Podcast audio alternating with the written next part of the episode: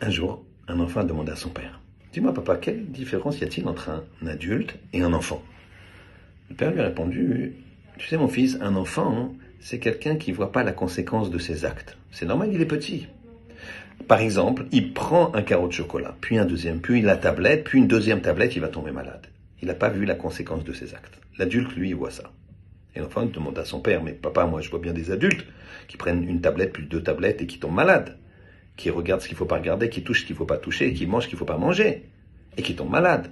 dit mon fils, parce que ces adultes-là, ils sont encore enfants. Sache qu'il y a des enfants qui peuvent être adultes parce qu'ils sont posés, réfléchis. Et il y a des adultes qui restent des enfants. Et ça, c'est très grave pour eux parce qu'effectivement, comme tu l'as dit, ils regardent ce qu'il ne faut pas regarder, ils touchent ce qu'il ne faut pas toucher, ils mangent ce qu'il ne faut pas manger. Alors, soyons adultes, avec le sourire. Shabbat Shalom.